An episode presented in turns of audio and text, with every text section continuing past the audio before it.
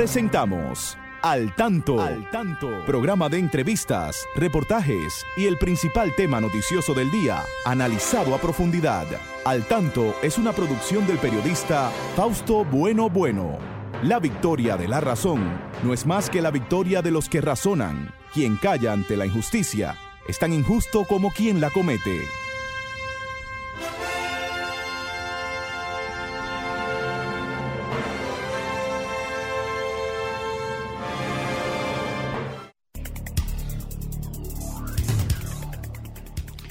Hola, hola, muy buenas tardes, muy buenas tardes amigas, muy buenas tardes amigos. Aquí estamos con ustedes en este espacio al tanto, al tanto con más de 45 años en la Radio Nacional. Aquí estamos llevándole las informaciones de más interés, tanto en el orden nacional como internacional. Saludamos a nuestro equipo, ahí está Franklin Tiburcio en la coordinación técnica Christopher Rodríguez Bueno en Facebook Live, nuestros amigos colaboradores, Genaro Ortiz, Miguel Marte, también Federico Núñez Mañán, hace mucho que no lo vemos por aquí.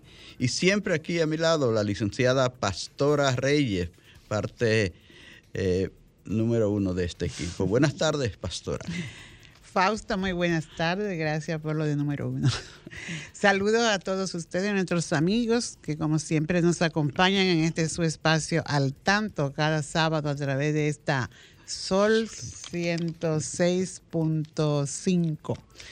Eh, Fausto, hoy es un día muy especial para los educadores, entre lo que nos incluimos nosotros, Fausto. Cierto. Porque eh, ya sé que en junio, junio está eh, dedicado a los maestros, es el mes de regocijo magisterial eh, y la excelencia, ¿verdad? Es el mes en que pues se hace reconocimiento a aquellos docentes que han aportado en diferentes órdenes a la educación dominicana, en el trabajo día a día, en investigaciones, en, en el tiempo de servicio pues nosotros saludamos a los docentes dominicanos y dominicanas que estamos de regocijo eh, magisterial. No sabemos todavía, no hemos visto qué programa tendrá el ministerio, pero sabemos que sí, nuestro ministro Roberto Furcal, pues tendrá eh, reconocimientos, como siempre, para estas, a estos educadores y educadoras que dan su vida porque se haya una educación de calidad, han aportado para esto, para que todos los niños y niños pues disfruten del derecho a la educación, que haya una mejor y, y, una efectiva inclusión educativa en el que los tanto los niños con condiciones de discapacidad pues tengan el mismo derecho a acudir a las aulas de nuestro sistema educativo en cualquier parte del país, que eso es lo que buscamos, y que sea una verdadera inclusión, que no hayan quejas, como hemos visto últimamente, de madres que van con sus niños con alguna condición de discapacidad y le dicen que no hay, que no hay servicio para ellos. Eso debe desaparecer porque estamos en una etapa de de desarrollo inclusivo, ¿verdad, Fausto? y de capacitación a los docentes en que no haya que esperar que llegue un acompañamiento para recibir a ese niño, sino que las escuelas estén listas y preparadas para recibirlo. Así que felicitaciones a los maestros, lamentando también algunos casos que vemos por ahí de algún descuido en el pago de salario y otras cosas más, pero eso se va a, regularizar, pueden estar seguros que sí. Bueno, y, antes de pasar a las noticias titulares, yo quiero recordar también el sábado pasado, hacíamos mención aquí de la fecha del Día de la Libertad, del 30 de mayo, que mencionábamos a los héroes que en ese día 30 de mayo de 1961 nos quitaron de nuestra cabeza ese esa tiranía tan terrible, tan horrible como fue la tiranía de Rafael Leonidas Trujillo Molina, que hay que recordar hoy, porque todos estos días son ricos en fechas que debemos recordar. Un día como hoy, 4 de junio, pastora, mataron a dos de los eh, que encabezaron aquel complot para matar al jefe. Juan Tomás Díaz y Antonio de la, Maza, fueron perseguidos por los calíes trujillistas en las inmediaciones del Parque Independencia y eh, cayeron muertos ahí en la avenida, se inicia la avenida Bolívar con la esquina, esquina Julio Vernes, ahí está su tarja que es el, para recordarle a estos dos hombres valientes de la patria que se atrevieron a quitarnos de arriba esa tiranía matando al jefe. No era cualquier cosa atentar contra la vida del jefe. Eh, una de las esposas de estos dos eh, héroes de la patria dice que ellos eh, se suicidaron porque pensaban tomarlos vivos porque lo querían era investigarlo y torturarlo. Ellos dijeron que no se, que no se iban a dejar torturar y ellos ella dice que ellos se suicidaron, que los calíes no lo mataron, porque dice que tanto Juan Tomás como Antonio de la Maza decía que ellos, a ellos no lo iban a, tomar prisionero. Después de recorrer eh, muchos lugares, después de salir de la casa del doctor eh, Rick Cabral, eh, que era hermano de Don Rick, si eh, después de salir de la casa de, del doctor Don Henry Cabral, no Don Henry, no, no era, no, no, era, Don, Seguro ¿Cómo, que ¿cómo se llama? ¿Cómo se llama la angelita? Robert, Robert Cabral. Cabral. Ese es el angelita. Ese es el nombre del doctor, que era un, doctor muy joven, apenas tenía 32 años, Robert Rick Cabral. Pero allí se guarecieron tanto Antonio de la Maza como Juan Tomás Díaz, como Salvador Estrella eh, Sadalá y el doctor, eh, eh, ¿cómo se llama? El Hospital de Herrera, ¿te acuerdas cómo se llama el, Hospital de Herrera? Marcelino Vélez Santana. Sí, ellos cuatro estaban en la casa del doctor eh, Cabral. Y eh, salieron de allí, caminaron por la ciudad, ya estaban eh, desamparados, ya no tenían quien le ayudara porque había fallado la etapa, la segunda etapa del, la segunda etapa del eh, tiranicidio, pues había fallado. Entonces, nada, cayeron allí, aquel 4 de junio de 1900 61, sí, a cuatro días de matar al tirano. Bueno, señores, estos son temas muy apasionantes, perdónenme que les robé un poco a los titulares de hoy. Bueno, nos vamos entonces con los titulares que hoy vamos a estar comentando. Parte de los titulares, hay muchas noticias importantes para el día de hoy. Tenemos que América vive su eh, más eh, importante crisis migratoria con cientos de personas que quieren lograr ese llamado sueño americano. El médico epidemiólogo Carlos Manuel Félix Puello llama a retomar las medidas preventivas ya que estaríamos en el umbral de la sexta ola del COVID-19. Florida se alista para el posible paso del primer huracán de este, esta temporada ciclónica. Al cumplirse 100 días de la guerra, el presidente Zelensky de Ucrania promete que va a derrotar a Rusia.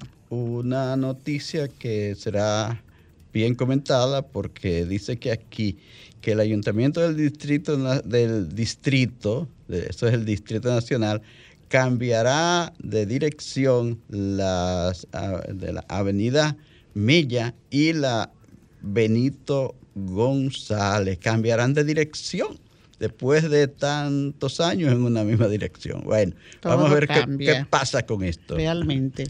Ola de crímenes deja ayer cinco muertos a tiros en el país. Vamos a una pausa, volvemos en breve.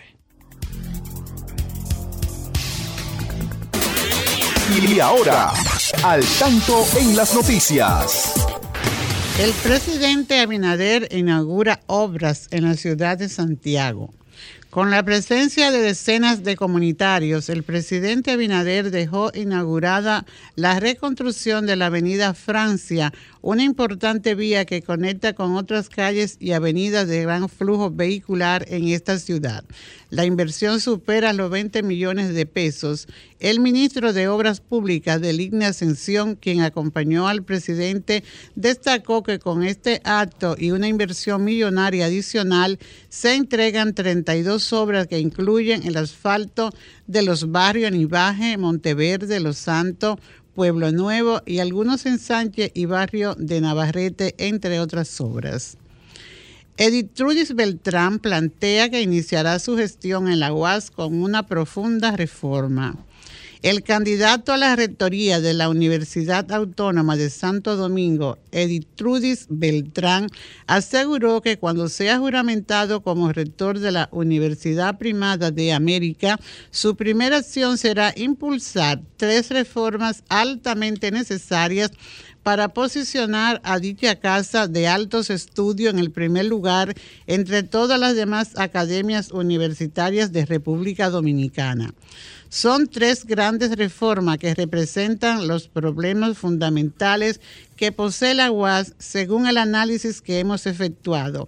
La primera de ellas es la reducción de la carga académica, seguido de la solución a la sobrepopulación población de las aulas y la modernización de currícula universitaria, informó Beltrán en un comunicado. El maestro universitario recordó que en sus más de, cuatro, de 40 años de servicio en la institución académica ha trabajado para mejorar las condiciones de vida de los miembros de la familia universitaria. La regional 10 Santo Domingo y la ONU inician procesos de consultas para transformación en la educación. La Regional 10 Santo Domingo 2 inició este jueves la realización de un proceso de consultas entre todos los actores del sistema educativo de, de la demarcación, con el objetivo de alcanzar una transformación cualitativa en los aprendizajes en el sistema educativo nacional, una iniciativa dispuesta por el Ministerio de Educación con el apoyo de las Naciones Unidas. Busca además garantizar la recuperación total de la enseñanza en los planteles escolares tras los efectos de la pandemia del COVID-19, así como identificar los principales elementos para apalancar las estrategias y las formaciones que permitan reinventar la educación en este siglo XXI. En la, Regional 10 comprende los municipios Santo Domingo Este, Norte, San Antonio Guerra y Boca Chica. Se llevará a cabo esta consulta el lunes 6 de junio. Seguimos, Fausto, con esta buena información porque no solo va a ser en la regional 10, sino que se va a extender a nivel nacional. Inicia, y él es responsable de esta regional, de hacer estas encuestas y estas eh, implementar esta nueva estrategia para valorar lo que es nuestra educación. Muy bien, importante tema. Bueno, pastora, veo que se están preparando por Florida para recibir una tormenta que se ha formado a partir del huracán Agatha que atacó a México por los estados de, Chiapas, de Guerrero, de varios estados de ahí del sur de México, que eh, sus vientos, luego de pasar territorio mexicano, han cruzado hasta el Golfo de México y se está formando, está pendiente de formarse, no sé si se ha formado ya eh, la tormenta eh, Alex, que sería la primera de la temporada ciclónica de esta temporada ciclónica en eh, el Océano Atlántico. Y las proyecciones están de que ataque parte del oeste de Cuba y que sigue hacia el sur de la Florida, Miami Dade, de también Oh, yo decía que posiblemente... Ya está lloviendo, Fausto. Sí, nos, comenta nuestro amigo Julio Núñez, que están con mucha agua ahí ya en Hay mucha agua, mucha, lluvia. Mucha lluvia, sí, se espera vientos por esa parte de, las, de, de los Cayos de la Florida, que está en la puntita sur de la Florida. Así que... Julio César, si tiene más información sobre lo que está pasando en Florida con relación a esa posible tormenta que pueda afectar a Florida. Es un lugar de Estados Unidos que ha sido muy atacado por los huracanes siempre, porque eh, tanto los que vienen desde, desde allá, desde el Océano Atlántico, y que le dan por la parte, o, la parte este, como los que se forman en el Golfo de México, que le dan por el oeste, a la Florida. Entonces, eh, es muy vapuleada esa zona de Estados Unidos. En los últimos años, la costa sur de Estados Unidos, el Golfo de México, esos estados que están ahí todos, Alabama, Luisiana, eh, Texas, eh, bueno, han sido muy atacados. Han habido terribles huracanes en los últimos años que han hecho daños, pero daños muy grandes. A lo mejor no se han recuperado todavía. No, no, no. El año pasado era uno detrás de otro. Eh, los huracanes que venían, huracanes que llegaban, llegaron a tener categoría 5. Atacaron a, Ahí están esos estados de, bueno, que más fue atacado fue Luisiana, ¿verdad? Luisiana y es la que más sufre. Y Texas. Sí. sí. Y Florida. Entonces, tenemos que estar bien alerta siempre. Somos una zona donde los huracanes todos los años nos están por visitar. Y entonces ninguno de estos países que estamos en la en el norte del Mar Caribe, en el centro del Mar Caribe, eh, estamos libres de eso. Ninguno de los que viven en la costa este de Estados Unidos, tampoco, sobre todo Florida, Georgia, eh, las Carolinas, son muy atacadas siempre, todos los años, por, por los huracanes. Así que tenemos que estar siempre alerta, bien, pero bien eh, preparados. Bueno. Hay otras reacciones, Fausto, sobre el tema que tú tratabas de historia. Sí es de nuestra oyente Melania Bueno. Ella dice que son temas que deben siempre recordarse porque hay muchos jóvenes que no conocen quién fue Trujillo. Pronuncian el nombre en verdad, pero conocerlo a fondo. Entonces siempre tratamos de que esto pues se mantenga viva la historia. Mm, nosotros no dejamos de tocar estos temas nunca. Por eso, porque sabemos que nuestros jóvenes están ávidos de conocer eh, real, lo que fue la vida de Trujillo. Por eso muchos, muchos todavía se atreven a decir que aquí hace falta un Trujillo. Entonces eso es, ah, eso es un sacrilegio, es un sacrilegio, ¿verdad? Eh, vamos a ver, vamos a ver. Eh, seguimos nosotros y junio es un mes lleno de fechas históricas que nosotros tenemos que hacer mención de, ellas, por eso me, nos escucharán en estos días, porque cada día es un día histórico. Bueno, eh, muchos temas para el día de hoy, la delincuencia pastora, los crímenes. Eh, ayer eh, apenas un día después de que se anunciaran todas las medidas que se están tomando. Tenemos ah, una llamada, Fausto. Ah, Vamos la, la, atendemos, como no. Hola, buenas tardes. ¿Quién nos habla desde dónde? Buenas tardes, Piña, de aquí de Jaina. Ah, señor Piña, adelante. Cuéntenos qué pasa por ahí, por ese gran municipio de Jaina. No, que lo estoy llamando para que usted como, como, como profesor le recuerde a la nueva generación que cuando Trujillo hubo mucho trigo y mucha marifinga para los hijos de los pobres, que ninguna escuela se pasaba hambre en ese tiempo. Sí. siempre estaban esas mujeres con, con ese calderón preparando ese trigo y preparando esa marifinga para los muchachos comer. Así también es. Hay que, también hay que decirle también que iba un hombre, que eso lo viví yo allí en mi casa, allí en San Juan. Iba un hombre que se aparecía con su casco cada cierto tiempo a fumigar la casa de los pobres que después que Trujillo y Balaguer desaparecían, eso más nunca se, ha vuelto a ver. casa por casa se aparecía ese hombre cada, cada dos meses en los barrios, a, a fumigar la casa de los pobres por dentro. Así que ya usted sabe, para eso fue que lo llamé. Gracias, señor Piña. Pero yo también debo decirle, señor Piña, a usted, que desde que Trujillo comenzó también, allá en Santiago, esa familia Martínez Reina en San José de las Matas, eh, eh, eh, ¿cómo se llama? Alberto Larancuén, ese de la calle que donde estamos nosotros. El, el general Bencosme, ¿cómo se llama? Don- Benco- Dona- Donato Bencosme, ¿verdad? Fueron de las primeras víctimas masacradas y luego esa fila, esa lista de víctimas eh, muertas, torturas, muertas en la 40, en la Victoria, en el 9 de San Isidro, en todos esos lugares, más de 50 mil víctimas entre Trujillo y Balaguer. Entonces, eso no compensa. La, el trigo, la marifinga, eso era para engañarle el estómago a los pobres. Nos hicimos más pobres con Trujillo. Así que, eh, señor Piña, lamento estar muy en desacuerdo con usted. Yo tengo que decirle eso a nuestros jóvenes No, para que no se vayan a confundir. Fausto se está llevando eh, alimento a las escuelas, ¿verdad? Sí.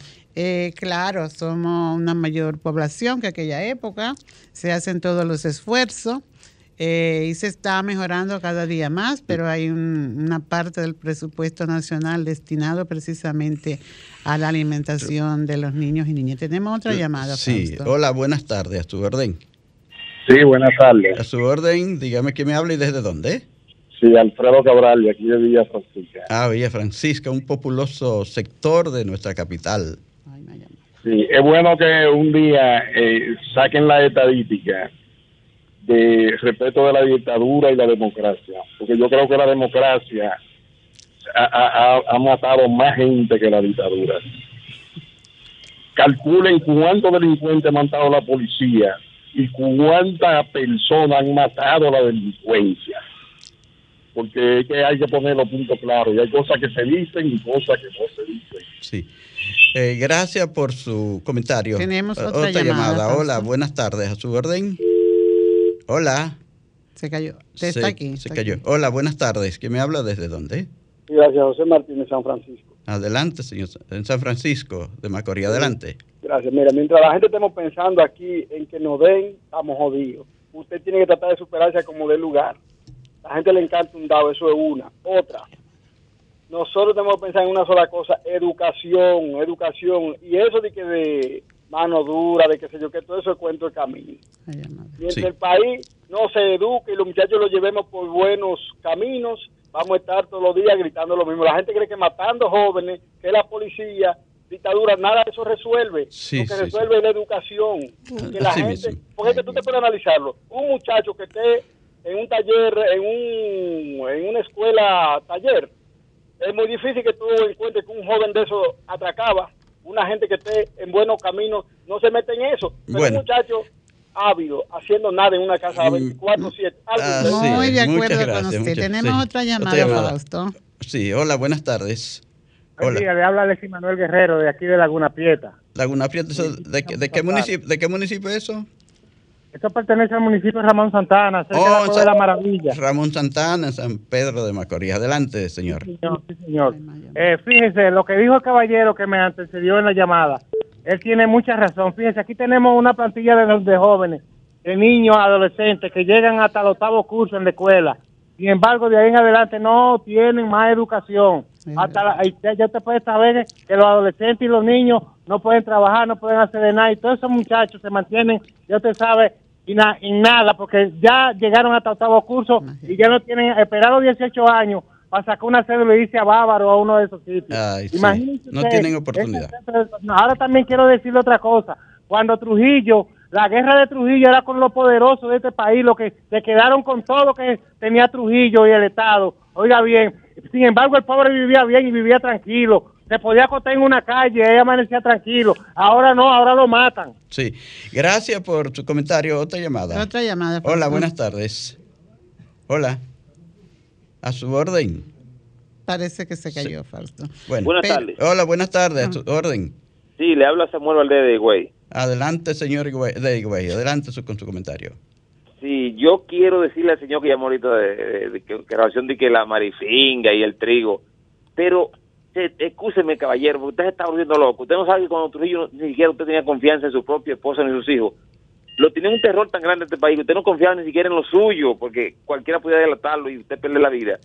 Mire, eso, eh, mire, eso es increíble. Ese señor no es, ese, eso era, eso era- fue encarnado por el mismo demonio Trujillo. Eso es todo. Sí, gracias, gracias. Bueno, a ustedes han podido oír, la gente está atenta con estos temas que definitivamente son muy, pero muy importantes el darle eh, seguimiento, porque él dice verdad. Eh, había, dice señor. Tenemos antes- otra llamada, otra, Fausto. Otra llamada. Vamos a ver. Hola, buenas tardes. ¿Quién me Sí, habla desde tardes. Eduardo Peralta de Santiago. Adelante, Peralta. Mira, el análisis, eh, el análisis que hace cada uno de los llama de los llamantes Sí. eh, de la audiencia realmente eh, va asociado de alguna forma a su nivel socioeconómico. O sea, una persona de escasos recursos que regularmente vive de las ayudas del Estado y todo lo demás, ellos de alguna forma se identifican con quien le garantiza su comida sin importar el trasfondo que tenga. Por eso hay personas que hablan a favor de la tiranía, por eso hay personas que reconocen de alguna forma que Trujillo eh, tenía luces. De alguna forma sí la tenía, pero bueno, un presidente que no gobierne, un presidente que en ese momento el nivel social de la persona garantizaba su seriedad, hoy el concepto de seriedad es muy ambiguo y se, se utiliza de diferentes formas. Pero nadie que tenga sus cinco sentidos y que tenga un criterio de nación puede hablar bien de una tiranía sangrienta y de, de, una, de un déspota como fue Trujillo de ninguna forma. O sea, de ninguna forma podemos volver atrás, de ninguna forma podemos pensar que necesitamos otro Trujillo. No, hemos crecido, hemos avanzado. Hay corruptos, hay gobernantes corruptos, hay funcionarios corruptos, pero nunca hacia atrás. Nunca otro Trujillo. Así es. Correcto. Se le agradece a todos ustedes. Y yo estoy muy de acuerdo. Fausto, con el oyente que llamó desde, creo que fue del Ceibo, que él hablaba de los, de los jóvenes de allí. Sa- Pedro Santana. De Pedro Santana. De Ramón Santana, Ajá, perdón. Que hacen hasta el octavo eh, Grado grado. y que no- ya no tienen ya otra- no tienen ya otras no tienen sí. Es cierto. Ojalá que la iniciativa que anunció el señor presidente y el ministro de Educación hace unos meses de que van a convertir muchos centros en politécnicos, eso se haga una realidad. Yo estoy de acuerdo porque esos jóvenes terminan eh, son hijos de padres, diríamos, sin tierra, ¿verdad? Por lo menos, que si tienen, si son personas que eh, terratenientes, que son agricultores por esas regiones, que se dispongan a cultivar la tierra y a, y a hacer proyectos agrícolas, pero no tienen nada que hacer. Entonces quizás son de familia con, también, como decía el que termina de hablar, de poca formación y de poca fortaleza. Y no ponen estos muchachos a, a- a aprender un oficio, a hacer algo, pues ¿a dónde van a llegar? Entonces es una responsabilidad del Estado, yo creo, proteger esta juventud. Y a estos mismos que están apresando, lo apresan, lo sueltan y vuelven a la calle. Tenemos otra llamada, Fausto. Hola, buenas tardes. ¿Que me habla desde dónde? Sí, sí, mire, mire, profesora, me identifico con lo que usted está diciendo. Mire, esta comunidad es una comunidad totalmente pobre, rodeada de terrenos que lo han adquirido supermillonarios. Oiga bien, entonces los de aquí no tienen nada y entonces esos muchachos no tienen ni siquiera para gastar 100 pesos diarios de pasaje para mandarlo al Soco o mandarlo al de Cumayasa, que hay dos liceos, un liceo en cada de esos lugares. Entonces no hay carrera técnica, no hay absolutamente nada. Nosotros hemos hecho una liga de béisbol, oiga bien, para enseñar a ver si podemos conseguir a través de los medios de comunicación con las autoridades o con quien sea, privado, a ver si nos facilitan para hacerle un curso de francés, un curso de inglés, ¿me entiende? Como- Y tenerlo en una liga de béisbol, pero ni siquiera bate tenemos, ni pelota, ni, ni guante, nada de eso, ni uniforme. Tenemos el play ahí, e inclusive el play ya lo están cogiendo hasta la gente y ya nosotros ni podemos con ellos porque no podemos pelear con los tigres y con las... Y no ¿Usted se- me entiende, amiga? no se han Y dirigido- es la situación no- que vivimos aquí en Laguna Prieta. Y no se han dirigido al Ministerio de Deportes, no hay alguien del Ministerio de Deportes que pueda apoyarle Le por ahí. hecho llamado a todo el mundo, le he hecho llama- llamado a todo el mundo y nadie responde. Aquí todo el mundo lo que está es, ya usted sabe, don Fausto, ya usted sabe cómo es porque usted es un periodista viejo que sabe lo que significa el periodismo en este país. Usted sabe toda la intríngula que, que existe en este país, principalmente cuando son asuntos gubernamentales. Qué pena. Da pena esto. Da pena esto realmente porque es una juventud que, que, se- que está perdida. No todo está perdido realmente. Eh, con esto no queremos, ¿verdad?, que ustedes, pues, ese ánimo que tienen descaiga, sino que continúen porque algún día lo escucharán.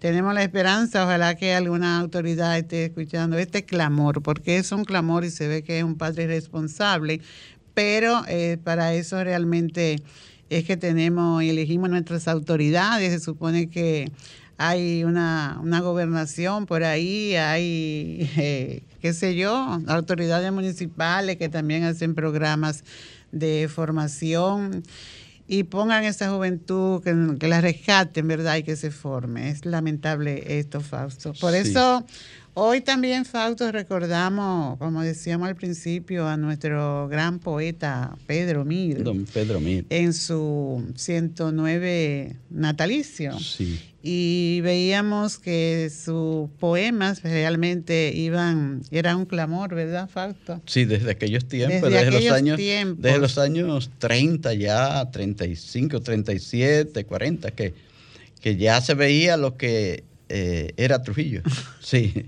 Sí. Desde ese tiempo tuvo que irse del país, Pedro Mir, ¿sabes? Hoy se está conmemorando este, Y este hemos, eh, eh, hemos tardado un poco lo, tanto en la educación porque el pueblo ha querido hablar y este programa es del pueblo y Que nosotros no continúen podemos hablando. eh, que continúen expresándose. Yo quería decirle, antes de pasar a ese tema, yo quería decirle al amigo que nos dijo que eh, en la era de Trujillo, pues la gente podía dormir en la calle, que nada le pasaba y que los pobres vivían eh, bien. Realmente lo que pasaba era que no había información, los pobres no sabían todos los crímenes que Trujillo estaba cometiendo, que estaba matando eh, a tortura a tanta gente en las 40, en La Victoria, en el 9, en San Isidro. Entonces, la gente no sabía eso porque no había información. La gente no tenía el derecho de hacer esto que nosotros hacemos hoy. Siempre reitero el valor que tiene el que nos dejen expresarnos, aunque sea expresarnos, que esta democracia nos haya permitido por lo menos expresarnos. Falta mucho por lograr en la democracia, eso es verdad. Tiene muchísimos defectos. Eh, esa gente que no han podido avanzar, que no han podido progresar y se han dedicado al delito, a hacer delincuencia, es terrible eso y es verdad. Todo todo hay que reflexionarlo. Eh, yo no, no le digo que ninguno de ustedes no tenga razón, pero la mayoría de estas cosas es que la gente no sabía lo que estaba pasando y por eso no protestaba, creía que estaba viviendo en la gloria y era en el infierno, el infierno. No, Fausto, y se daba el caso también de que muchas personas, muchos campesinos, eh, de manera muy clandestina, buscaban información, pero había miedo, había temor, no Sí. se atrevían a expresarse. no había ninguna dices, emisora que te libremente. informara nunca, nadie tenía derecho a informarse. Y habían temores, porque nosotros en, en la zona rural donde vivíamos muy pequeños, recuerdo algunos episodios de la familia, que sí con- sabían, ¿verdad? Porque de alguna forma estaban ligados, pero eso era casi por seña que se que se hablaba, ¿verdad? Porque por el temor a que tú no sabía, no había confianza, como dijo el otro amigo que nos llamó, no se confiaba en, incluso entre parejas no había confianza en el tema político, porque tú no sabías quién Había estaba temor. Cuando, eh, sirviéndole al, Sí. al- al régimen, al sistema. Si tú ves que, lo- que los padres de uno hablaban cualquier cosa que pareciera una crítica al régimen y si estaban cerca de un niño, dice, cállate, tú no ves que ahí ese muchacho y puede hablar. Así mismo era. Así era. Y siempre existi- han existido estos héroes, estos héroes, Fausto. Vamos a entrar eh, ya el programa avanzado, pero no podemos dejar de mencionar hoy a nuestro padre de la patria, a Matías Ramón Mella, que también fue murió eh, por enfermedad un día como hoy, 4 de, junio, ¿verdad? Fue un, eh, un líder, diríamos. Fue un héroe, un héroe, que... a sus veintitantos años estaba ya luchando por eh, liberarnos del yugo de los haitianos, junto con Juan Pablo Duarte, junto con Francisco de Rosario Sánchez, con Pedro Alejandrino Pina, con Benito González, bueno, con todos héroes. Y sufrió, ¿verdad?, los rigores del exilio, porque eh, fue mandado al exilio, pero pudo volver aquí a su patria, República Dominicana, cuando el presidente Manuel Jiménez decretó una amnistía en el 1848. Y esto le permitió regresar al país y volvió entonces a, no se mantuvo ajeno Pedro Santana. Eh, participó, fue encargado de Hacienda y Comercio y del Ministerio de Guerra, pero volvió de nuevo a, coger las armas en el, cuando vino la, anexión a España, Fausto. Tenemos una llamada aquí, Fausto. Hola, buenas tardes. Hola, Fausto, pastora, ¿cómo están? Hola, buenas tardes, buenas tardes. ¿Cómo Guillermo Díaz. Qué bueno que recuerden al prócer eh, Matías Ramón Mella, que realmente... Matías Ramón Mella y Castillo. Y Castillo, sí, señor. Eh, él fue un auténtico eh, patriota, porque estuvo presente en la guerra de independencia contra los haitianos, fue uno de los principales participantes en lo que ocurrió el 27 de febrero de 1844 y murió, como ustedes bien dijeron, el 4 de junio del año 1800, eh, eh, bueno, en, en, Santiago, eh, 1864, siendo ministro de la Guerra de Restauración en Santiago. Es decir, tenía esa categoría. Y oigan qué es lo que pasa con Matías Ramón Mella, que él, junto eh, a Ramón de Menas, fueron delegados por parte de la independencia a representar, eh, a llevar eh, los trabajos de independencia a Santiago. En, en tal calidad también eh, fue de lo que recogió los hombres para la batalla el 30 de, de, de marzo de 1844 y entonces la restauración de la República lo va a encontrar allá, 17 años después lo va a encontrar en Santiago incidiendo eh, en, en, la, eh, en la defensa de la patria dominicana que fue cercenada con el, la entrega de, de, Santana a los españoles. Es decir, que fue un hombre coherente en su vida.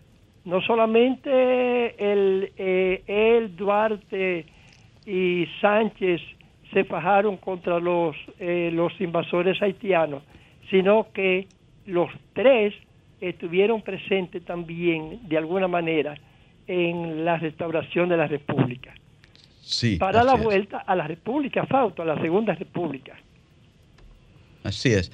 Sí, porque se recuerden que Duarte regresó y se puso al servicio del gobierno restaurador, aunque no lo recibieron, le hicieron un desaire y lo mandaron de nuevo supuestamente a representar el país. Y haciendo, haciendo un sacrificio, porque él vendió su casa, que apenas costaba eh, un poco más de mil pesos, eh, bueno, en ese tiempo era mucho dinero, en eh, Venezuela, para junto a su hermano Vicente Celestino Duarte, el señor Candelario Oquendo y otros, venir y cruzar las Antillas, infectadas por los españoles que dirigían en Cuba, en, en Puerto Rico, y claro está también aquí con, con, lo de la anexión, y pudo entrar por Montecristi para ponerse a las órdenes de la restauración de la República. Y ya había vendido su, la casa paterna. Eso es para, correcto. Para,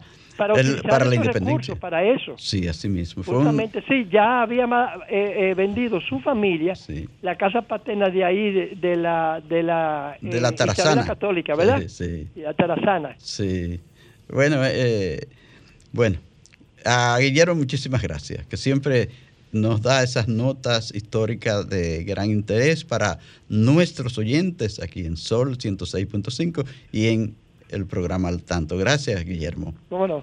A todos los amigos que nos escuchan, muchas gracias siempre por llamar y participar. Recuerden que este programa es abierto para todos. Pastora, no sé si... se Dice quedó- Julio César Sí. Fausto Ah, que sí. hay inundaciones ya en Miami, al sur de Miami, sur de Miami. en Hollywood, Florida y en otras partes ya hay inundaciones Ya por la hay- cantidad de lluvia que Ya, está ya, sí, porque por allá en Florida. sí, se había eh, previsto que iba a haber mucha lluvia en esa, en esa zona.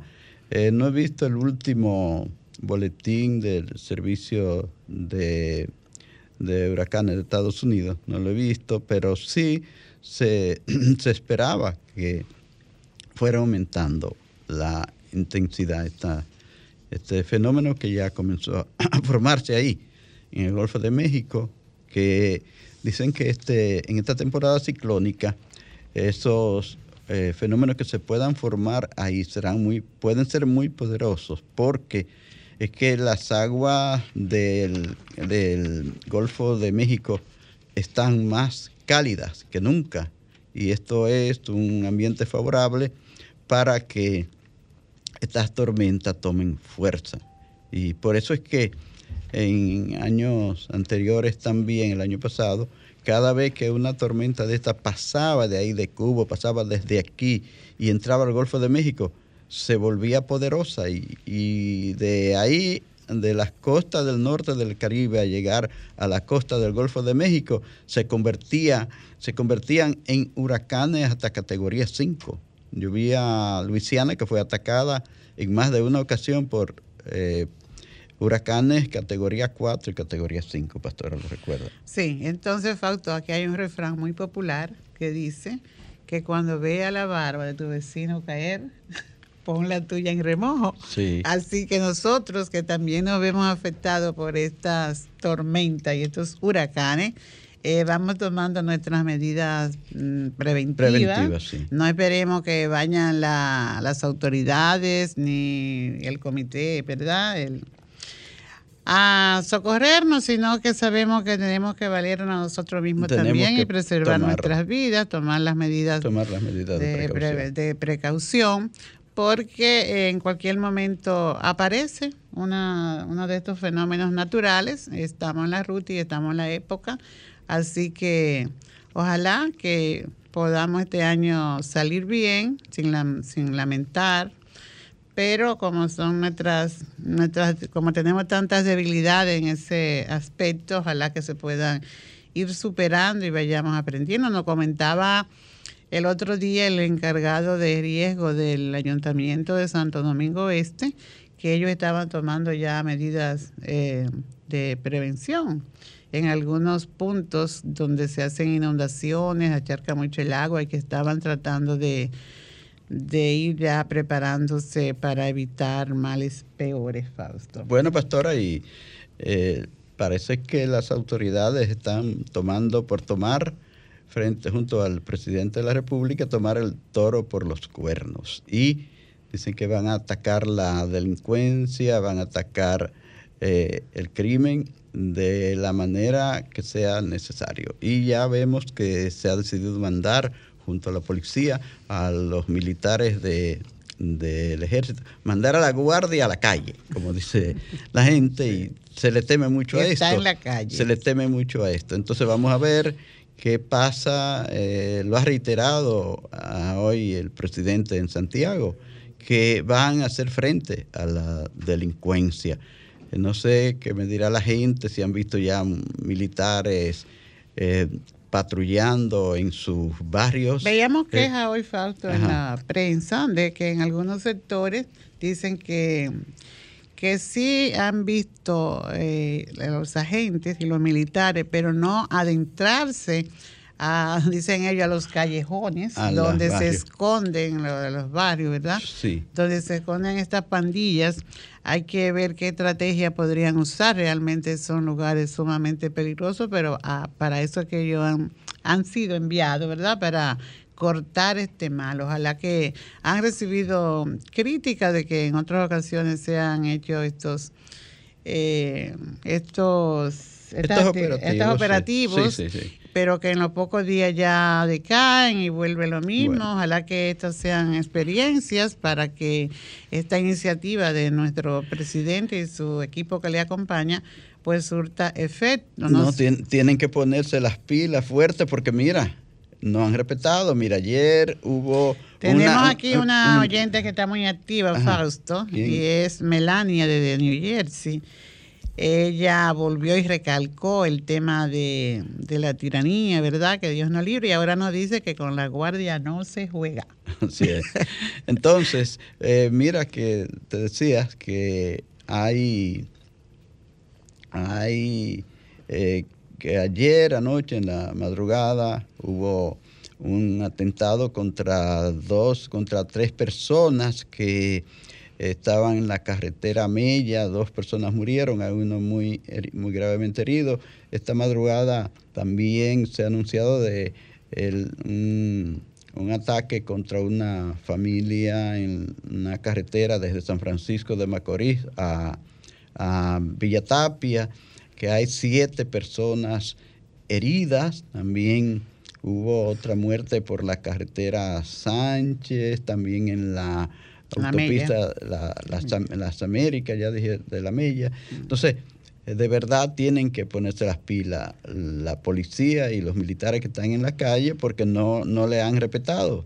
Bueno, quizá por ahí no han, no han Eh, yo ido estuve todavía. mirando un video de esos que mandan, ¿verdad?, Eh, a los noticieros. Sí. Que parecía como un juego de niños cuando estaban disparando ahí con una pistolita falta un vehículo y en medio de todo estaba ese pistolero y hasta cambió creo el el, el depósito de las balas, ¿verdad?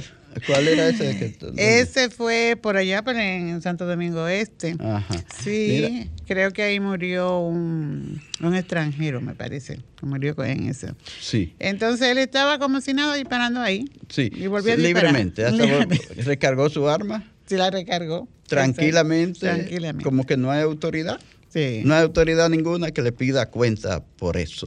Eso es, hay que estar muy alerta. Yo veo que deben ampliar estos patrullajes en la ciudad capital y en el interior del país porque necesitamos tener más tranquilidad. El mundo está así. Eh, no solo es aquí, señores. En, Sabes que eh, uno que tiene tantos y tantos dominicanos y dominicanas en Estados Unidos, por ejemplo, la situación allí está terrible también, con esos tiroteos a cada rato en diferentes pueblos, en diferentes estados. Entonces, eh, hay que protegerse, hay que cuidarse. El mundo Sí, está. El vamos mundo, a el mundo- imitar, el vamos, mundo a, está imi- vamos violento. a imitar lo bueno de esos países, Sí. Fausto, no lo que daña. No los que dañan. Porque regularmente, bueno, estamos imitando las cosas que dañan el Sí. mundo, ¿verdad? Entonces vamos a imitar. Por ahí también se hacen muchas cosas buenas que pudieran darse bien a la publicidad y, y tratar de cambiar estos comportamientos y estas actitudes para mejor. Sí, pero el presidente eh, Abinader ha dicho que van a darle eh, seguimiento. Que es su a compromiso, esto, pues, ¿verdad? un que compromiso es un que, compromiso. que, eh, caiga quien caiga, lo van a tratar de lograr. Ojalá que nuestra gente pues escuche ese llamado a que si tiene la oportunidad de, de no meterse en, en un lío, no se meta.